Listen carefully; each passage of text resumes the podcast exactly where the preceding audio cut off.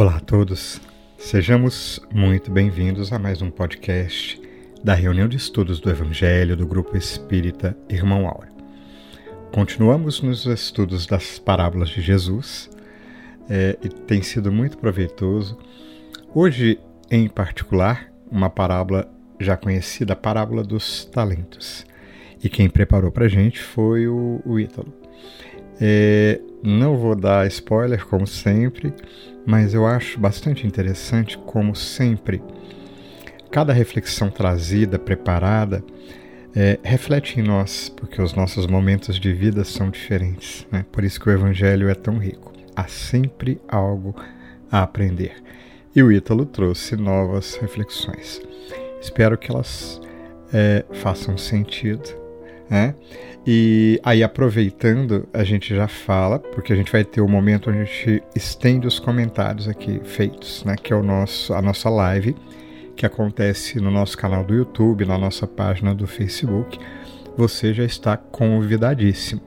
A, a live de hoje vai contar com uma participação muito especial da Andrea. A gente vai rever essa colega querida que vai abrilhantar aí os comentários do Ítalo e trazer novas reflexões. Não perca, vai estar imperdível. Fica também o convite, porque você pode nos ajudar e pode ajudar muito, principalmente com a sua participação, com o seu envolvimento, como desejar. Participe conosco, deixe o seu comentário, faça a sua pergunta, divulgue os links, enfim, estamos em todas as redes sociais e te pedimos auxílio para divulgar a palavra do bem, para juntos estudarmos o Espiritismo e seguirmos juntos. Ao final desse nosso podcast, a gente vai ter o nosso momento de oração. Como sempre, a gente traz uma poesia. Uh, e hoje, novamente, Maria Dolores nos acompanha com uma reflexão muito linda. Durante a prece, caso você queira, coloque um recipiente com água, na certeza de que os bons espíritos sempre nos auxiliam com as energias de que mais precisamos. Abrimos o nosso coração e elevamos o nosso pensamento em prece a Jesus, na certeza de que seremos amparados. Dados todos os recados, finalizamos com o nosso convite de sempre. Vamos ouvir?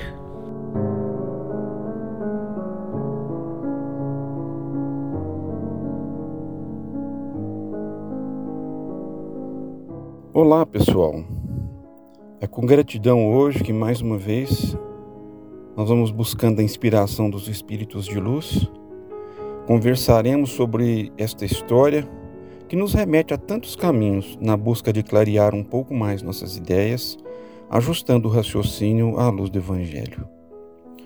A parábola dos talentos, contada em Mateus, capítulo 25, de 14 a 30, quando lemos que, pois será como um homem que, viajando para o estrangeiro, chamou seus pró próprios servos e entregou-lhes os seus bens. A um deu cinco talentos, a outro dois, a outro um a cada um de acordo com a sua capacidade. E partiu imediatamente o que recebera cinco talentos, saiu a trabalhar com eles e ganhou outros cinco. Da mesma maneira, o que recebera dois ganhou outros dois. Mas aquele que recebera um só, tomou-o e foi abrir uma cova no chão, e enterrou o dinheiro do seu senhor. Depois de muito tempo, o senhor daqueles servos voltou e pôs-se a ajustar contas com eles. Chegando àquele que recebera cinco talentos, entregou-lhe outros cinco, dizendo: Senhor, tu me confiaste cinco talentos, aqui estão outros cinco que ganhei. Disse-lhe o Senhor: Muito bem, servo bom e fiel. Sobre o pouco foste fiel, sobre o muito te colocarei. Vem alegrar-te com o teu Senhor. Chegando também dois, o dos dois talentos, disse: Senhor, tu me confiaste dois talentos. Aqui estão outros dois talentos que ganhei. Disse-lhe o Senhor: Muito bem, servo bom e fiel. Sobre o pouco foste fiel, sobre o muito te colocarei. Vem alegrar-te com o teu Senhor. Por fim, chegando o que recebera um talento, disse: Senhor, eu sabia que és um homem severo que colhes onde não semeaste e ajuntas onde não espalhastes. Assim, amedrontado, fui enterrar o teu talento no chão. Aqui tens o que é teu. A isso respondeu-lhe o Senhor: Servo mau e preguiçoso, sabias que eu colho onde não semeei e que ajunto onde não espalhei? Pois então devias ter depositado meu dinheiro com os banqueiros, e ao voltar eu receberia com juros o que é meu. Tirai-lhe o talento que tem e dai-o àquele que tem dez, porque a todo aquele que tem será dado e terá em abundância, mas daquele que não tem, até o que tem será tirado. Quanto ao servo inútil, lançai-o fora nas trevas, ali haverá choro e ranger de dentes.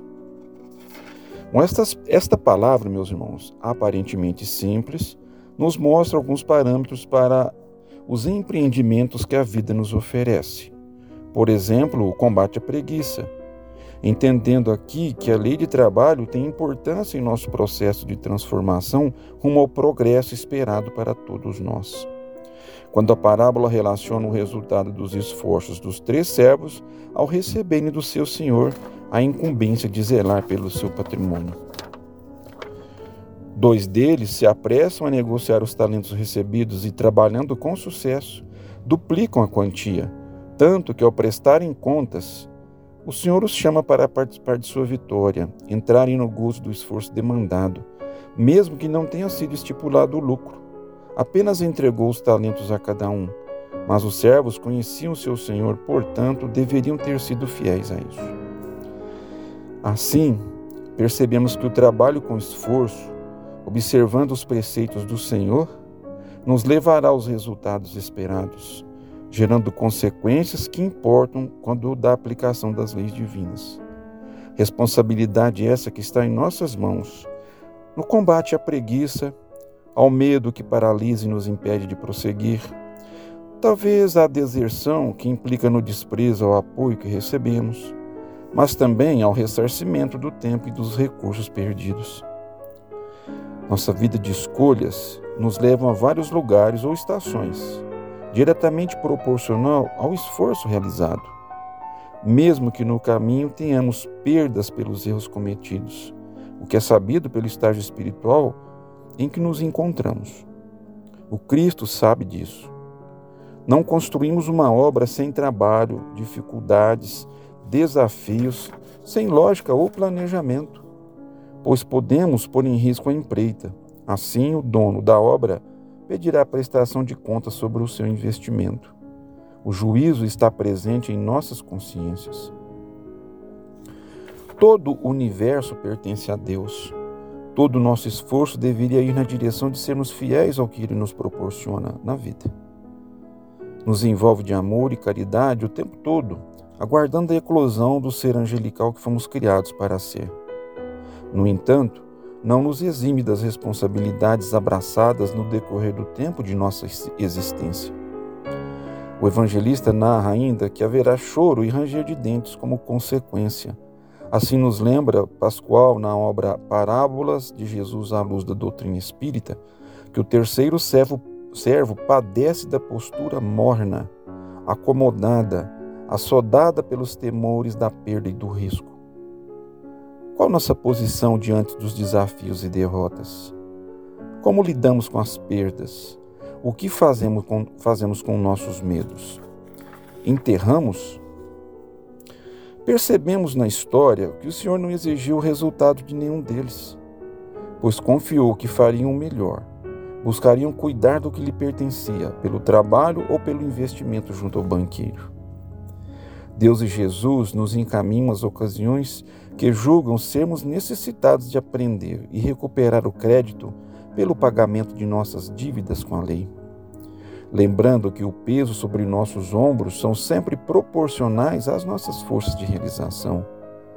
Também aquelas que já temos algum movimento ascendente de compreensão que move na direção do bem, pelos resultados de esforço, inteligência, nos da vontade operosa, e com a razão enobrecida pelos conhecimentos adquiridos ao longo do tempo. A vida, por si só, é um grande desafio. Correremos sempre o risco da queda, até quando nos tornarmos seres melhores, que só encontrará, que, perdão, que só acontecerá quando nos expomos para as conquistas necessárias. Como Cristo disse: levanta-te e anda. Onde errar faz parte do exercício para se atingir o resultado preparado para nós perfeição. Essa é a obra divina em nossas vidas, sob nossa responsabilidade. Talvez nossas quedas ainda aconteçam pelo desleixo com os recursos recebidos de Deus, sob a supervisão caridosa de Jesus, no caso do planeta Terra, que na verdade é uma estação onde fizemos uma parada estratégica para nos recompor frente às leis divinas, sábias e universais porque erramos e estamos em débito, como o servo mau e preguiçoso da história, que enterrou seus talentos de forma equivocada, e pagaremos até o último ceitil à lei, conforme está escrito. Precisamos considerar ainda o egoísmo, que, segundo o Livro dos Espíritos, na questão 913, Kardec pergunta: Entre os vícios, qual o que podemos considerar radical? E a resposta: Já o dissemos muitas vezes, o egoísmo. Dele se deriva todo o mal. Estudai todos os vícios e, verei que, vereis que no fundo de todos existe o egoísmo. Por mais que luteis contra eles, não chegareis a extirpá-los enquanto não os atacardes pela raiz, enquanto não lhes houverdes destruído a causa que todos os vossos esforços tendam para esse fim, porque nele se encontra a verdadeira chaga da sociedade. Quem nesta vida quiser se aproximar da perfeição moral, deve extirpar do seu coração todo o sentimento de egoísmo, porque ele é incompatível com a justiça, o amor e a caridade. Ele neutraliza todas as outras qualidades. Aqui os Espíritos continuaram a dizer que é exatamente o egoísmo que recrudesce a alma, que nos mantém primaristas, como Joana sempre nos mostra em suas obras, pois exatamente ele mantém nossas chagas abertas, anulando as outras qualidades que tenhamos. Ninguém consegue resultados sem esforço ou sem trabalho, demonstrando a justiça como pilar de avaliação que dá de acordo com o merecimento, como consequência de trabalho e o que demonstra que não enganaremos a lei. Estamos como estamos, mas o que importa é o que viremos a ser no futuro. Ao servo mau e preguiçoso, por ter enterrado o talento, o Senhor o pune, ou melhor, o corrige com a perda do talento, na esperança de fazer com que ele, cedo ou tarde, desperte para a vida espiritualizada e que, repartindo entre os dois outros, tenhamos o ensinamento de a quem tem será dado e a quem não tem será tirado, e encaminhando ao processo de recuperação nas instâncias da vida. Eis a lei. Mesmo assim, com toda a assistência cabível aos filhos de Deus, do Senhor da vida, que emana amor 100% do tempo em nosso derredor, demandando aos servos maiores o dever de nos amparar hoje e sempre. Sigamos, meus irmãos.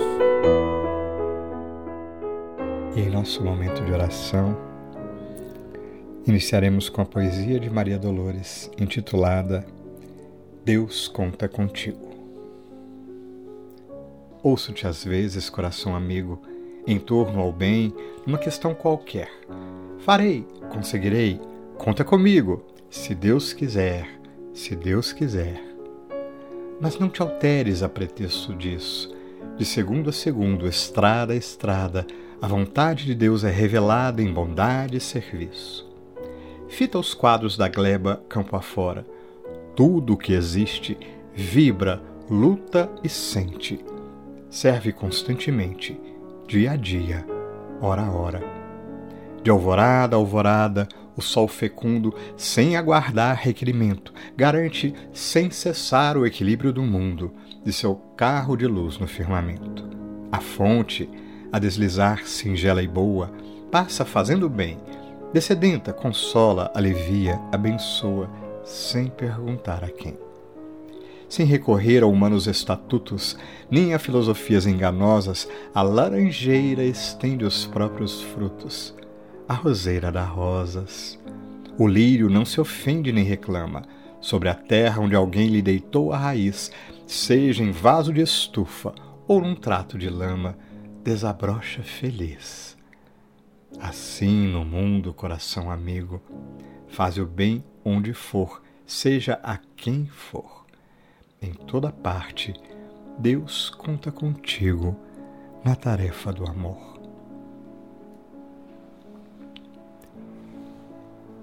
E te sentimos, Pai querido,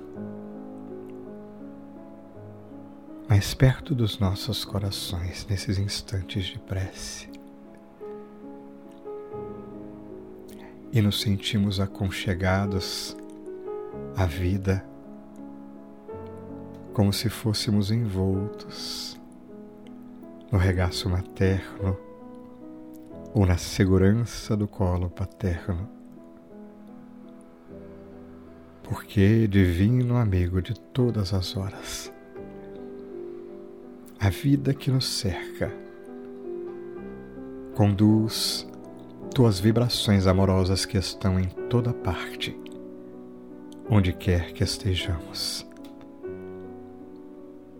Lembrou-nos o sublime Mestre amigo, nosso irmão, em teu nome, de que és o Pai amoroso e bom misericordioso e justo. Ajuda-nos, Pai querido, nas vibrações do Evangelho de Jesus, a te sentirmos mais próximos, a sentir na vida, no universo inteiro, a tua força de amor conduzindo os nossos corações. Ampara-nos, para que não desanimemos, para que reconheçamos na nossa vida, tal qual ela é. Tuas mãos bondosas, Pai do céu, nos ajuda a persistir nos dias difíceis, sabedores que toda situação nos convida à reflexão e ao aprendizado. Que se a situação reclama mudança, nós amparados por ti, podemos e devemos ser a força que promove a mudança, sobretudo em nossos corações, em nossa disposição. Até que, Pai querido, nos coloquemos na condição de servidores melhores, reconhecendo, enfim, quanta luz e quanto amor Quantos servidores bondosos estão ao nosso lado, aguardando a nossa boa vontade, nossa recuperação, para nos ampararem ainda mais. E amanhã, em Teu nome, Pai do céu, também servirmos um tantinho mais. Graças te damos por estes instantes. Graças te damos pelas bênçãos de luz que nos envolvem, hoje e sempre que assim seja.